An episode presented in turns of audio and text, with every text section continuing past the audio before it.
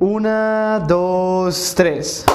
Hola, ¿qué tal amigos? Sean bienvenidos a un episodio más de Divagando con Iván Loza. Yo soy Iván Loza, para los que están aquí por primera vez me presento y les doy la más cordial de las bienvenidas.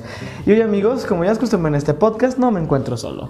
Hoy me encuentro con alguien que yo lo conozco desde hace años, pero no me conocía a mí. Válgame. Sobre decirlo. Eh, eh, so- he sido, lo conozco porque nos, nos manejamos en el mismo medio. Él es pues clown, actor, teatrero, estando pero, es licenciado en en ciencias de la comunicación, tiene una maestría trunca en historia del arte, él es un poco de todo y es un, y es un, un brother muy, muy carismático. Entonces con nosotros está nada más y nada menos que Lalo Nava. ¡Uh! Yo solo me aplaudo. Muchas gracias, mi querido Iván, por invitarme. Este, he visto ahí eh, algunos de tus videos. También tienes un blog, me gustaron mucho. Este, me parece muy chido que estemos los laguneros, sobre todo los actores, estén haciendo como cosas audiovisuales. eh, y que estén teniendo esta voz y sobre todo esta cercanía que ya tenemos de poder tener nuestro equipo portátil, poderlo llevar para donde sea y sobre todo que tengamos la oportunidad de generar eh, contenido de Sí. calidad. Sí, pues más que nada la, la- la pandemia, la pandemia, Claro. O sea, fue mi, o me quedo, a dónde migro, y fue por los medios digitales y dije, pues va, pues Va, vamos a darle. Y, pero bueno, oye, yo te conozco, Lalo, Ajá. por la Tropa Cachivaches. Sí, sí, sí. Tú perteneces a la Tropa Cachivaches desde hace cuánto? Desde hace, soy socio fundador. Ajá. Este, desde hace 11 años estamos trabajando con Tropa Cachivaches.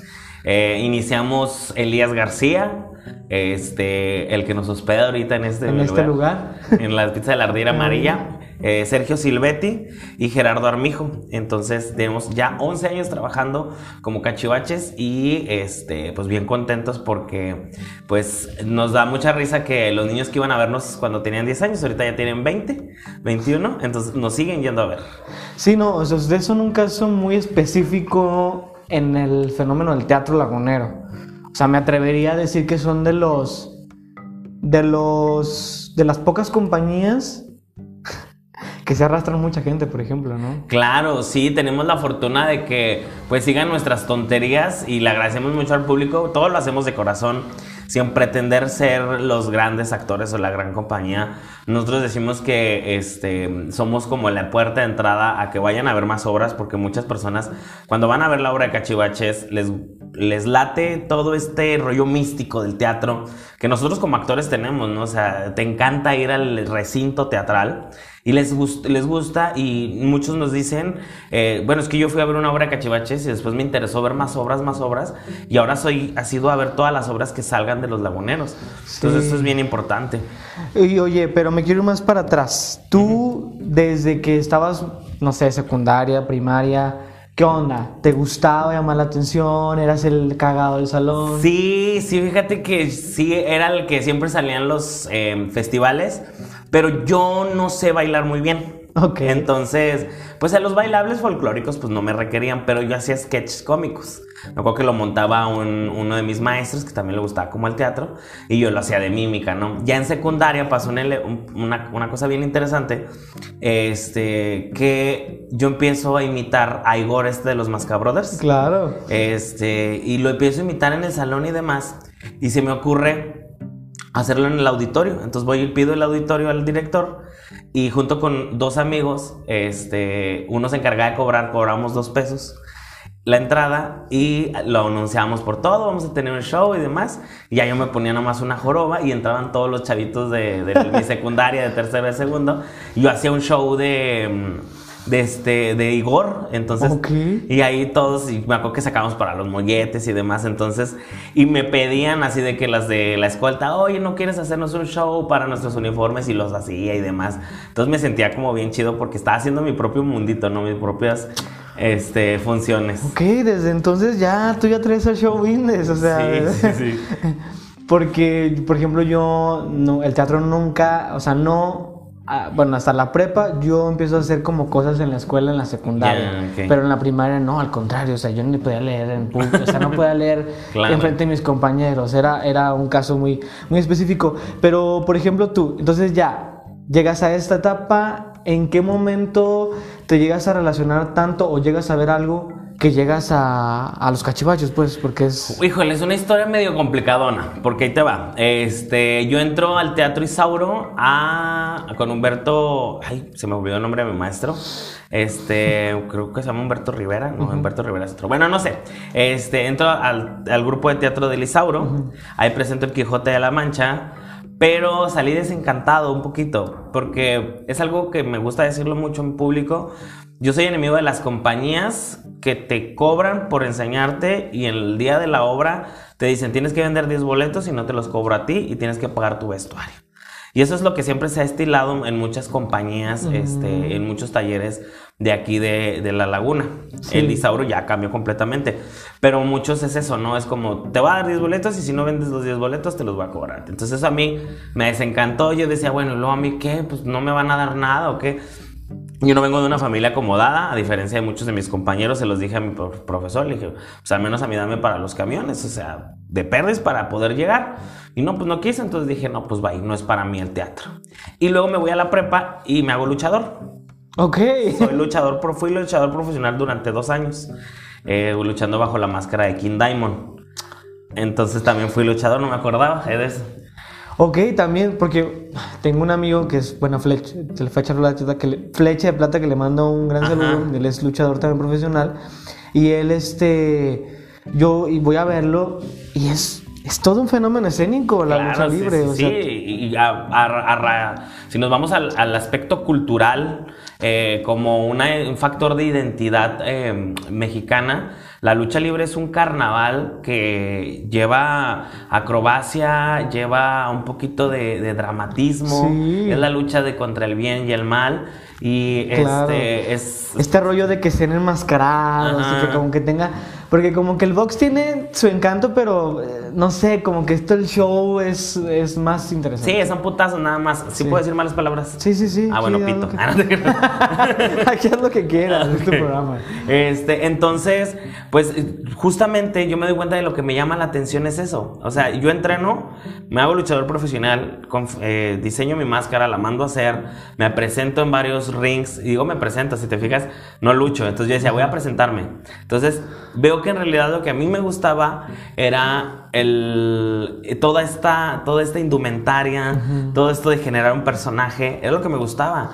Decía, pues, ¿qué estoy haciendo aquí? Aparte también que me partían la madre bien feo, este, hacía lucha extrema, entonces una vez en- con, un- con el polvito de las lámparas de Ajá. fósforo, de, de ne- de neón, las sí, blancas, sí, sí, se quedó volando en el, en el ring, y fíjate, iba a decir escenario, en el ring, y lo aspiré. Entonces todo me cortó por dentro. Entonces, Tuvieron que hacerme lavado y demás. Y ahí fue donde dije, ¿sabes qué? En realidad lo que a ti te gusta no son los madrazos, sino lo que te gusta es toda la actuación. Dije, vamos a buscar hacer actuación. ¿Qué onda con eso? Ajá. Y llegó a un lugar que se llama Icojuve, que Ajá. hace mucho tiempo que ya no está. Este, conozco a Ricardo Violante, en paz descanse, nuestro maestro, mentor, que realmente fue pionero del clown aquí en La Laguna. Y él nos invita a Casa Cuentos. Ahí es donde conozco a Elías, a, a Gerardo, a Silvetti. A, a esta, a esta bola de bandidos Ah, que... ajá, de balagardos. Sí, y a partir de ahí, pues es- los caminos se separan de Cazacuentos y nosotros formamos un grupo que se llama Cachivaches y a partir de ahí, para el Real, empezamos y seguimos haciendo actualmente lo que nos gusta. O Entonces tú, o sea, de plano, llegas al Isauro, te sales, lucha y luego llegas, ahora sí, a lo que, bueno, porque vaya, mm, no, no sé, bueno, los tiempos son distintos, pero cuando yo empiezo a hacer teatro, pues las cosas son muy distintas, no sé en tus tiempos, pero cuando empecé a hacer teatro, pero ya yo... tiempos. En tus tiempos ya eras de los veteranos. este, no, por ejemplo, yo, yo empecé a hacer teatro y había 30 compañías en Torreón. Y, o sea, ya hay un chorro de, de- de gente que hace teatro, no tan seguido, pero gente que hace teatro. Fíjate que eso es bien importante lo que estás apuntando, porque cuando nosotros iniciamos, éramos una de las pocas compañías independientes. Tú hacías teatro si eras parte del taller del Isauro, del Nazas, del Pilar Rioja, de, estos grandes maestros que te hablo de Moscoso, de este, em, de maestros como, se me van los nombres. Sí. Este, No, pero antes aquí, bueno, se habla de un Jorge Méndez. Jorge ¿no? Méndez, justamente. Grandes maestros, ¿no? Pero que era un teatro que era muy como no, no quiero decir cuadrado porque no lo era, más bien era un teatro, yo lo, yo lo veo selectivo, porque era así como, si, o estás con Jorge Méndez, o estás en Elisauro, o estás con Moscoso y demás, y no había una compañía independiente, o sea, el hecho de que hubiera cuatro balagardos que eh, anduvieran haciendo cosas sin un director, porque nuestra tropa nunca hubo un director. Eh, o, haciendo, presentándote y presentando calaba. Y te lo digo así tal cual. Yo aprecio mucho al profesor Moscoso. Creo que es una gran persona. Y dentro de esa grande persona es, era honesto. Y un día nos sentó en su oficina y nos dijo: Ustedes son lo peor que he visto. Ahí nomás andan diciendo pendejaditas y ya la gente se ríe, pero pues son unos pendejos. Y nosotros así, sí, sí somos unos pendejos, pero nos va a prestar el teatro. Y ella nos dice, sí, se lo va a prestar, pero pues entonces eh, había un movimiento ahí, ¿no? Sí. Y posterior a eso, digo, no fuimos el detonante, pero creo que empezaron a salir muchas compañías, muchas compañías independientes, sin que estuvieran bajo el yugo o el cobijo de una institución. Sí, de una institución, porque estaba muy institucionalizado el teatro, o sea, si era bajo estas grandes, bueno, sino de cosas no quiero tampoco ser respectivo, pero si no eran pues centros culturales apoyados por un estado y bueno, hacían lo, que hacían y que era un teatro que en su momento pues funcionaba y gustaba y todo, pero bueno, como todo, en el, teatro lagunero tiene que evolucionar y, al día de hoy hay 33 compañías que hacen, mínimo que hacen un proyecto al año, ¿no? Sí, eso está bien chido y sobre todo porque nos unimos, esas compañías, la mayor parte son conocidos y amigos que aprecio un chorro, entonces em, ya no somos herméticos, porque también resultaba que en el periodo previo a que fuera este boom de las compañías, las compañías únicamente se juntaban con, con, sus, con su grupo ah, y trabajaban nada más con ellos. Entonces, este, esto yo siempre lo he dicho, al menos para mí en mi realidad, cuando yo empiezo, Ramiro Baranda, este, un actor también de acá, eh, hace una función que hace una obra que se llama Hombre sin Barrera, traída de Querétaro. Entonces me invita a mí, invita a Lee Montemayor, a Fernando Gávez, a Abraham Laguna, a Denis Reyes, a Ángel Aranda, y nos junta y ahí es donde digo, güey, pues, ¿por qué me estoy perdiendo de estos? Y empezamos como a explotar y ya personas de otras compañías ya trabajan con cachivaches, cachivaches trabajan con otras compañías, con colectivos y ya dejamos de ser como esos grupos herméticos, o sea, ya nos hablamos, pues. Y, por ejemplo, Lalo, la comedia representa un lugar muy importante en tu vida, me imagino, ¿no? Claro, sí, sí, sí. La comedia no sé, no sé qué haría. O sea.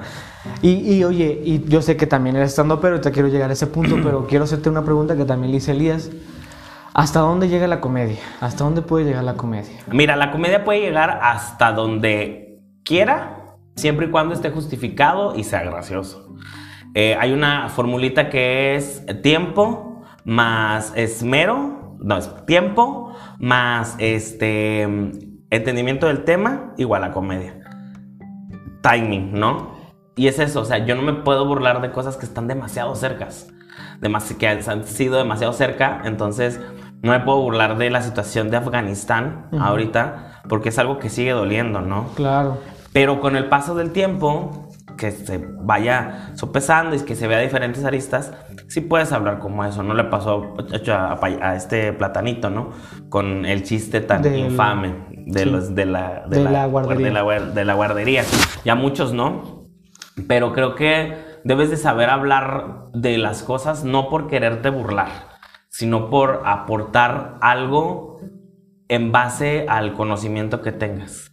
Hoy veo muchos estandoperos que están saliendo, que se dicen estandoperos y quieren hablar como los estandoperos acá masters como Franco Escamilla, quieren hablar de pito, de chichis, de cosas que asumen que va a dar risa, ¿no?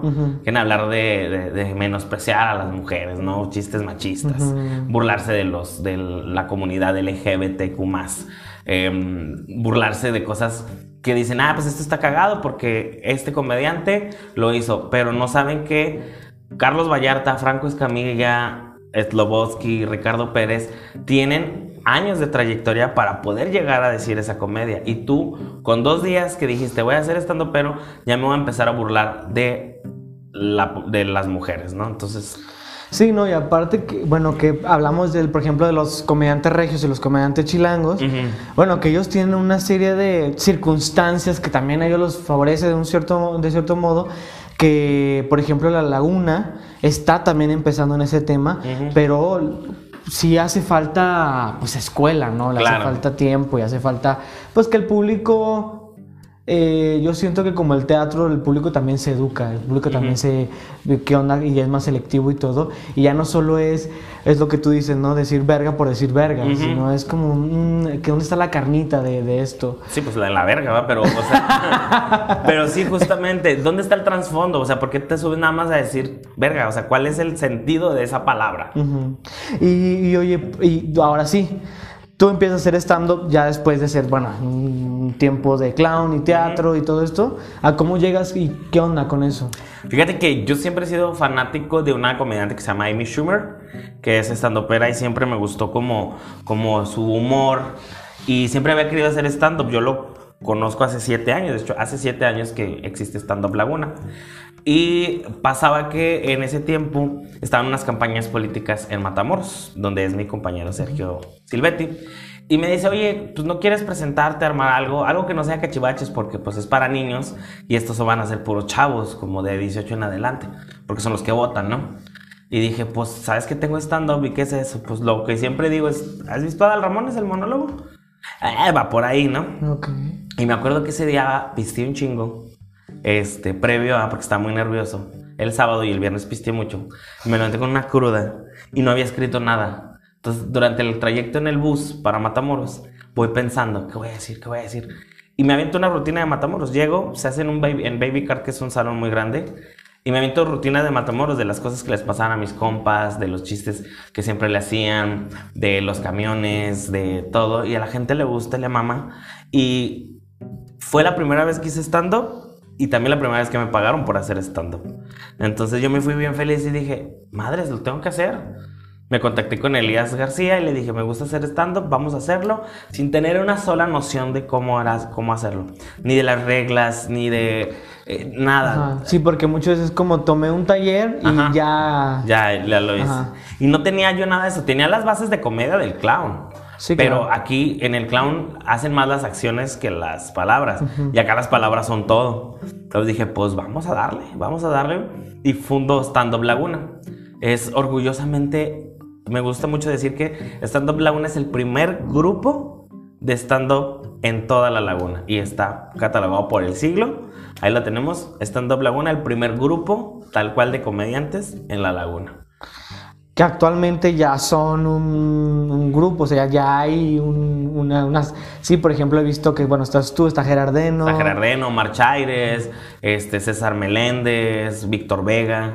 Ta- Tania Lafont, creo que Dale también- Lafont, pues, esta también está, Aranza Torres, este, varios comediantes muy buenos que, que han estado colaborando con nosotros, pues hemos, eh, están ahí, ya somos un grupo. Y afortunadamente ya hay muchos más grupos, ¿no? Sí, claro, como, como todo, y afortunadamente se agradece porque justamente va dis- di- diversificando todo, todo esto. Oye, pues, pues muy padre porque yo justamente, yo consumo mucha, mucha comedia, específicamente stand-up. Ah, qué chido. O sea, lo consumo demasiado. De hecho, la mayor parte de los, de los podcasts pues, que escucho son de comediantes, Ricardo Pérez, Tío la Robert, eh, te- todo este, estos así. Y siempre me ha llamado mucho la atención. Cuando Elías me, me invita a formar parte de, de- del bebé, de Cachivaches, este, este, este, esta compañía que él forma, cuando se separa de ustedes, pues la verdad yo dije, claro, y la verdad es una de las mejores experiencias que yo he tenido en cuanto a la comedia, porque Claro. Pues yo he hecho teatro como muy acá, ¿no? Ya sabes, ser o no No ser. ser, sí, sí. Este, y claro, se disfruta y todo, pero la, la comedia, el clown específicamente tiene, tiene su saborcito, tiene su, su, su cosa muy, muy padre. Y oye, Lalo, pues tú... ¿Tú qué le puedes decir a los que nos estén escuchando? Mis- Los que me escuchan son exactamente como de eso de 17, 18, 19 y que pues le gusta este le gusta le llama la atención el rollo de la comedia, el stand up, el teatro, la artisteada, como le quieran llamar. Híjole, pues como me lo decía César Meléndez, compañero de ahí, pues una- un bailarín se hace bailando. Entonces, si tú quieres ser comediante, si te quieres meter al stand-up, eh, hazlo. Pero métete con, con taller y conocimiento de causa. Sobre todo quitarnos esta idea que es muy mala, la verdad. Y eso siempre lo digo y a los compañeros siempre intento ser como muy honesto. No es decir cosas por decirlas. Entonces, si te vas a subir a hacer stand-up, habla de ti. Empieza burlándote de ti mismo, porque eso también es una catarsis para ti, ¿no? Entonces, hazlo. El, el miedo se quita cuando lo haces. Siempre vas a tener nervios, pero si te subes, con una vez ya no te bajas. Entonces, hazlo, síguele, esfuérzate, estudiale, porque es bien importante eh, documentarte de todo lo que estás viendo. Eh, si tienes un ídolo, busca otros más para que te bases en ellos, no hagas lo mismo que ellos, pero dale, dale con todo.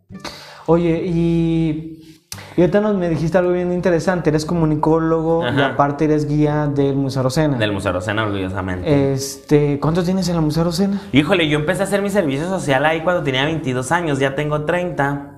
Entonces tengo exactamente 7 años que estoy en el museo. Pero hice mi servicio social, luego fui, hice mis prácticas, luego fui voluntario. Me salgo un rato porque también fui profesor de un, en una casa hogar, en un reformatorio para señoritas, la Casa de Jesús. Ok. Este, doy clases ahí y me regreso. Entonces, llevo trabajando formalmente en el museo hace tres años. Fíjate cómo ese pedo para decir eso. ¿ah? O sea, ya eres trabajador del Museo Sí, ya trabajo ahí. Este, estamos eh, pues muy contentos. Estoy muy contento porque es algo que me apasiona. La historia y el arte son cosas que me apasionan como no tienes una idea. Eh, y el contacto con el público. Entonces, pues cuando me tengo la oportunidad de darle guías a, a las personas que van de turistas, pues Hablo de mi comarca lagunera, hablo de Torreón, hablo de las artes, hablo de- del barroco, del rococó. Y lo que más me gusta del Museo Rosena es que tenemos un programa que se llama Programa Educativo, en donde llevamos niños, bueno, llevábamos por la pandemia, pero llevamos niños de va- varias escuelas a enseñarles el museo. Entonces también, trabajar con niños es lo máximo para mí, entonces muy contento. Sí, sí, tienes esa, esa chispa para los niños. Yo, de hecho, yo me tocó mucho cada año el museo en la primaria, cada año nosotros íbamos. Ya me tocó ese programa, mejor que estás diciendo. Sí, ah, Eh, qué chido. Sí, sí. Sí, porque pues yo nací en el 2001. Fíjate. O sea, nos llevamos 10 años de 10 diferencia. años, yo tenía 20 en Sí. esa. en. Entonces, este, pues justo, eh, historia del arte, ¿qué onda con eso? O sea, te dices, "Ah, me gustan mucho los dos temas, pero ¿dónde lo estudiaste? Es una, es una, fue una maestría en línea que hice en la UNAM, bueno, no la acabé, eh, por cuestiones de pandemia, de, de tener el miedo de perder el trabajo, eh, decido quitármela porque pues no sabía si la iba a poder costear. Y pues me eché la bronca de, de una casa, entonces también como, como así. Lo estudié en la UNAM, estuve por ahí unos pocos, unos pocos semestres, dos semestres aproximadamente, pero pues encantado, pues no, o sea, la historia del arte es vastísima y pues no te la acabas, ¿no? Entonces, Sí, claro. afortunadamente todavía tengo contacto, quiero regresar a hacerla, pero afortunadamente pues tengo mucho contacto en el museo porque tenemos grandes investigadores, grandes curadores. eh, y grandes profesionales del arte. Entonces, pues nos, me, encanta hablar del arte, podría hablar horas y horas acerca de los géneros que me gustan, de, de los, eh, de las rupturas que ha habido, arte moderno, arte clásico, eh, neoclásico y demás, ¿no? Entonces, Oye, y cambiando un poco de tema, eh, Lalo, tú que has estado en, pues en giras y has ido y has venido y has tenido muchos años haciendo esto, ¿alguna experiencia no tan grata y una muy cagada lo que te ha pasado haciendo teatro? ah, la vamos, hermano, ahí te va una experiencia no tan grata y cagada a la vez. Ok. Nosotros estamos en una muestra estatal. Ajá. Estamos presentando a Romeo y Julieta, que por cierto la vamos a presentar 30 de septiembre para que vayan. ¿En de septiembre en dónde? en el M Alvarado a las 8 de la noche. Costos 100 pesos, ¿no? 100 pesito. Ándale, Ciento- 100, 100 pesos eh, preventa, 150 días del evento. La verdad no se la pueden perder, está, está muy padre. ya la. Gracias. Qué chido, qué chido. Entonces, la estábamos viendo esa, esa obra y estaban los jueces en el proscenio, ¿no? En la Ajá. parte más cercana del, del- del escenario. Y ya pues yo estaba, y pues el, el traje de Romeo está con tela pues no muy, que te deja transpirar, ¿no? Entonces estaba sudando. Y hay un momento en que Romeo pues trae una peluca y se la quita. Pues para esto los jueces estaban súper enfrente. Había dos jueces, había tres jueces, una jueza y dos jueces al lado de ella, ¿no? Uno de cada lado. Los dos jueces tenían cara de perro. La jueza estaba maravillada con la boca abierta. no manches, qué chido. Y en eso cuando dice qué chido, me quito la peluca y salta un chorro de sudor y le cae directo en la boca a la jueza. ¡Pum! Ah, rompí, es que, no, discúlpeme. Y las- la jueza sí, pues evidentemente, que le cayó un fluido corporal de otro ser humano. Claro. Y ya ahí dije, no, no vamos a ganar. no, como que no, como que nada bien se va a armar. Entonces, sí, o sea, un chorro de pena. Durante toda la obra todavía seguía teniendo pena, la volteaba a ver y así, ya enojada la señora, ¿no? Y ya, pues afortunadamente no eran tiempos de COVID, porque ahí yo creo que sí me hubiera demandado. Pero eso es como que la me acuerdo del fea, porque sí, pues qué, qué, qué vergüenza. Claro. Y estuvo cagada, porque sí, qué risa, ¿no? o sea, ya el tiempo ya le da la risa, Sí, pero ya, ya, es ya, como- sí. Sí, qué Estás súper pena. apenado, sí, sí, sí. Qué pena. ¿Y era su primera muestra o...? No, ya habíamos ido a varias muestras. Nosotros siempre vamos a muestras a presentarnos. Sabemos que nunca vamos a ganar, pero la risa no falta. la risa no falta. Oye, ¿y por qué dices que saben que no van a ganar? Como que no es... Eh, Mira, no, los, los criterios, esto es lo que yo pienso, ¿eh? Ojo, no, lo- no es lo que piensan mis compañeros. Pero para mí, los criterios de eh, los jueces de la muestra buscan, no buscan comedia ni buscan clown. O sea, porque generalmente yo los que he visto son como muy... Cosas muy... Ajá. Por ejemplo, eh, Felicidades este año ganó El Bichito. Ah, sí, claro. Una muy buena obra, pero habla de un contexto de realidad, ¿no? La pandemia y los niños. Y tal cual no es de, no es de, no es puramente dramática, tampoco es puramente de comedia, pero sí tiene esos tintes dramáticos y temas de actualidad. Eh, el año pasado no me acuerdo quién ganó. Este. El año pasado ganó la... Ah, pues Bubblegum de Arnulfo Rebeles. Bueno, la Ah, dirigió Arnulfo Rebeles. Justamente. También suicidio. Y todo. Entonces, esos son los temas que, que están buscando, que está muy bien, y es perfecto. Y, y los que han ganado, mis respetos porque se lo han merecido, ¿no? Es que Chivaches no entra en los, en los, en los rubros de actores. O sea, no entra en los parámetros de, de la actuación pura como lo, lo tiene, ¿no? Sí, Y este año también presenté otra obra, no con Cachivaches, presenté Zona de Turbulencia claro. con el colectivo Dale.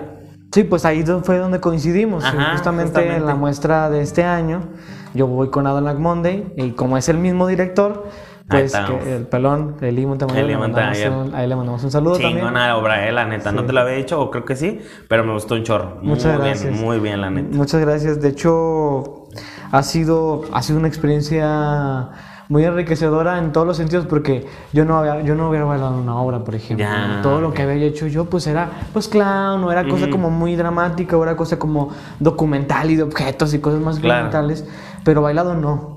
Entonces, cuando me dice, "Le van a bailar" y es como mm, y me puso ahí en una y sobre no no siento que no bailo mal, Claro. pero pues siempre está como esta incomodidad Sí, de que claro, no la hace, ¿no? pero pues está chido salirte de tu zona de confort, Que ¿no? siempre, siempre. De hecho, este personaje lo he disfrutado como, como ninguno porque el personaje que tengo es un güey que yo no fui en mi adolescencia. Ah, Entonces, como que es padre buscarle por ahí.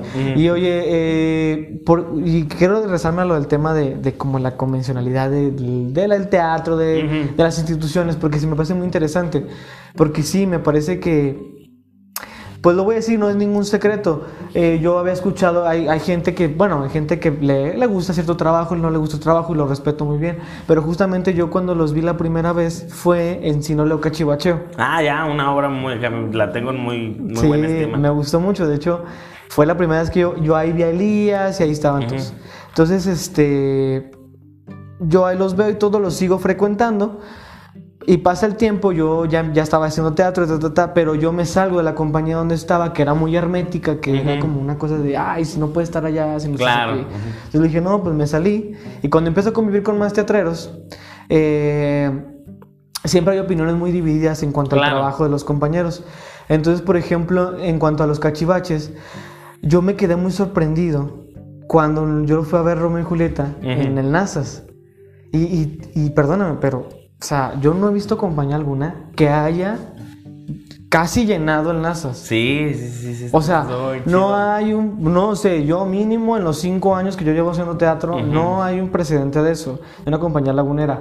Alguien me va a decir, pero es que en el 90, y- sí, sí, señor, pero, pero hace Bueno, cinco... 90 y- en el 93 eran 100 personas en, en Sí, no te creas. este, entonces, este, pero me parece muy, muy aplaudible porque justo algo, algo están haciendo bien, pues, o sea, Eh, y alguien me dirá, pero es, es de como el doctor, ¿no? Es, Claro. es lo peor que he visto. Ah, a lo mejor y sí, pero no sé, a la gente le gusta. Claro, y, y- y sé perfectamente los comentarios de los que dices.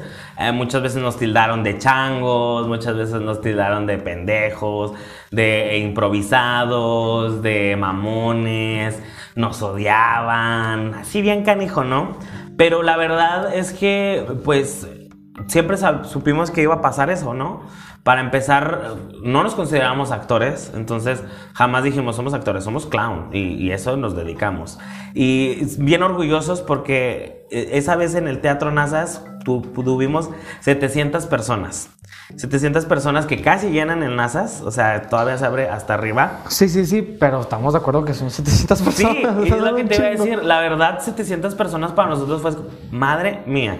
O sea, a lo mejor para compañías como internacionales y demás, pues son poquitas, ¿no? Sí. Pero para un, un grupo local en su ciudad que tenga 700 personas, para que hayan pagado un boleto, para ir a verte pagado el boleto, sí nos, sí nos, nos fascinó un chorro. Y no solamente lo hicimos una vez, lo hicimos dos veces en el Nazas. Y toda la parte de abajo del Lisauro también lo llenamos. Entonces, lo que dices es bien interesante porque no hay pretensión. O sea, nosotros no somos el grupo que La Laguna esperaba. No somos eh, los grandes actores. Somos personas que están haciendo cosas que les gusta y que nos da mucha risa hacer en el escenario y que nos da mucho gusto compartir. Y si la gente le gusta eso, lo orgánico, lo natural y algo que sea fácil de digerir, ¿sabes? O sea, tú puedes, tú puedes comer caviar, pero siempre te va a caer bien una pinche hamburguesa. Claro. ¿Sabes? O sea, puedes mamonearle a huevo, hazlo. Pero son unos pinches taquitos siempre te van a caer. Nosotros somos los taquitos. Exacto. Somos esos taquitos que dices, no mames, qué pinche rico, voy a ir a chingarme otra orden. No, y aparte, un maestro me decía, ¿no? Eh, es garantía esos güeyes. ¿Tú quieres ir a reír? Esos esos güeyes son garantía de que te vas a reír. Ah, qué chido. Entonces, este...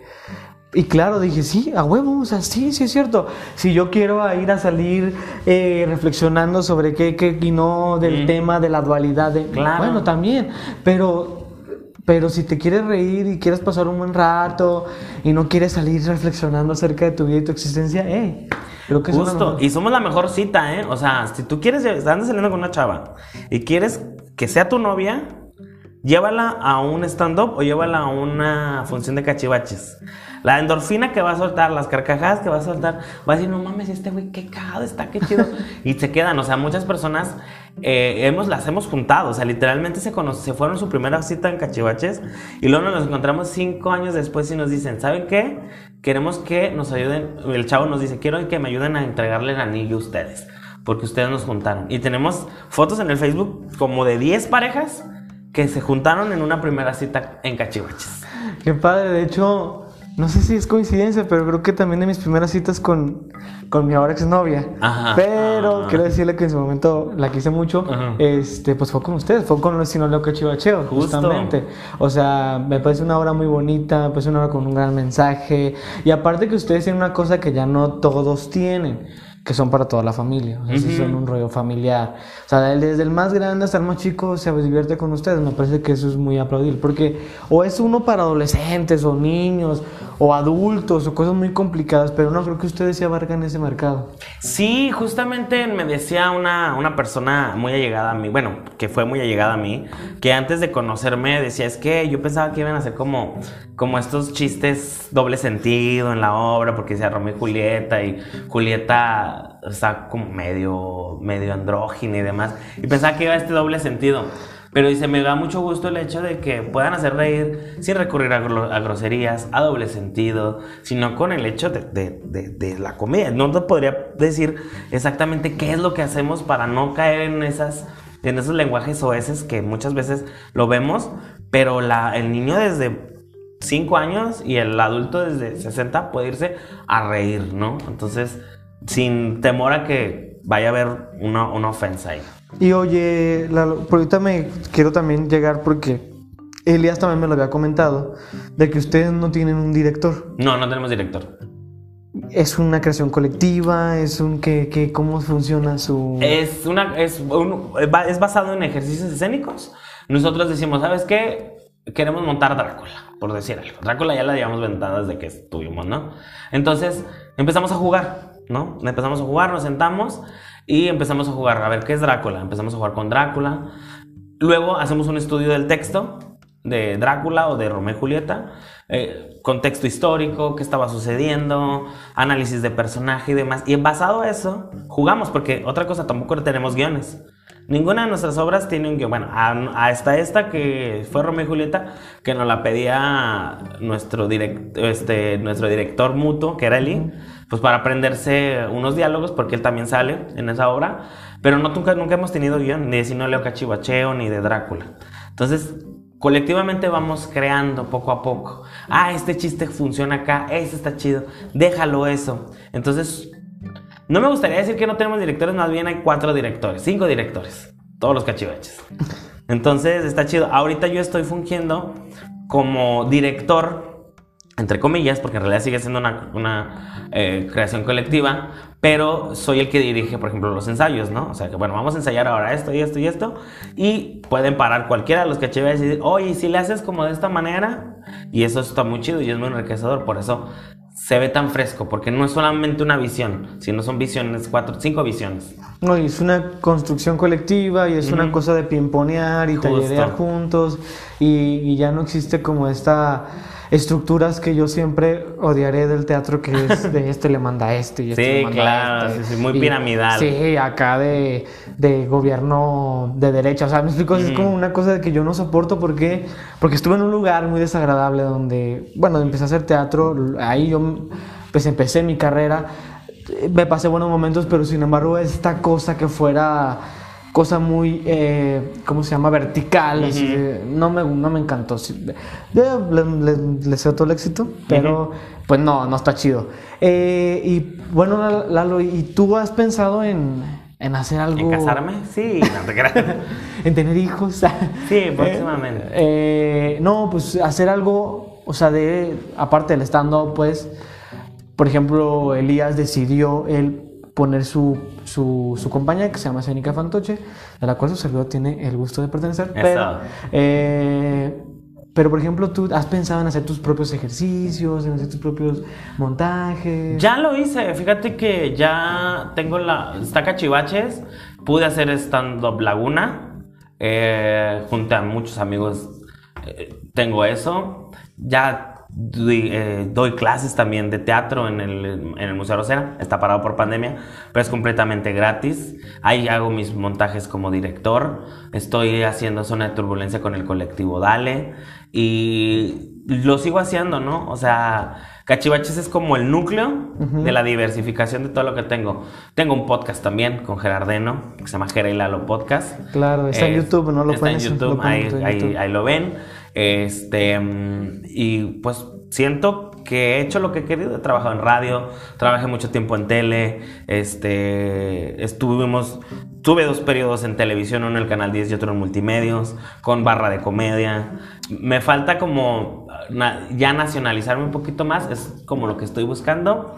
Voy a empezar a buscar oportunidades en Monterrey, en, en, en, el DF. En el DF y créeme que, espero que te vaya muy bien y te sí, todo del mundo. Eh, oye, Lalo, pues nada, ¿qué gustas anunciar si es que mis redes te sirven de algo? Claro, claro, claro.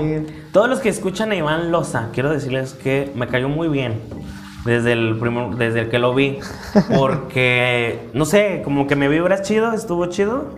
Y bueno, quiero, quiero que todos los que están escuchando aquí le den un like, porque la neta me gustó mucho la entrevista. Y quiero anunciarles que el 30 de septiembre a las 9, a las 9, a las 8 de la noche, vamos a estar presentando Romeo y Julieta. Después de casi un año y medio de pandemia y de no haber hecho nada, estamos regresando al Teatro Cachivaches. Em, realmente estamos regresando porque hasta que abrieran los teatros, porque pues sí necesitamos un teatro para presentarlo. Claro. Entonces, eh, tenemos esa función, vayan a nuestras redes sociales, ahí tenemos todos, se van a regalar boletos también para que puedan ir a verlo. Y pues nada, muchas gracias por, por invitarme, me gustó mucho, muy ameno, ¿verdad? Ah, no, pues muchas gracias a ti por asistir. Pues pueden seguir a, en Cachivaches, así lo encuentran en Facebook, a Lalo Naval, te pueden seguir en Instagram, en, tu, Pues mira, realmente en las redes sociales creo que las tengo que hacer más pero me pueden seguir en Instagram, van a ver fotos de mi gato, de lo que como, va. Pero ahí también fu- subo muchas de mis funciones. y Pero él, él es Lalo Nava y la verdad pues es, es un es un es alguien muy cagado, la verdad muy chistoso él Gracias. y pues nada, también eh, el gusto es mutuo, de hecho es que te digo que yo ya te conocía antes, Ujú. ya te ubicaba, ya, es más, yo ya me sabía tu nombre, pero este nada hemos tenido la oportunidad y, eh, le agradezco al podcast y a la vida de poder tener esta conversación contigo. Gracias. Pues nada, amigos, me pueden a mí seguir en mis redes sociales como Iván Loza, Loza, Iván Loza, Loza con S en todas mis redes sociales, Twitter, Instagram, Facebook. En YouTube ya estoy subiendo, como dijo Lalo, estoy subiendo videos, eh, pues de lo que opino de muchas cosas. Pues si quieren escuchar lo que opina un güey de 20 años eh, de la vida y de, de la muerte y de cosas así, pues Iván Loza en el canal de YouTube. Denle like, suscríbanse, compartan. Y pues nada, amigos, recuerden que yo soy Iván Loza y nos vemos hasta la próxima. Bye.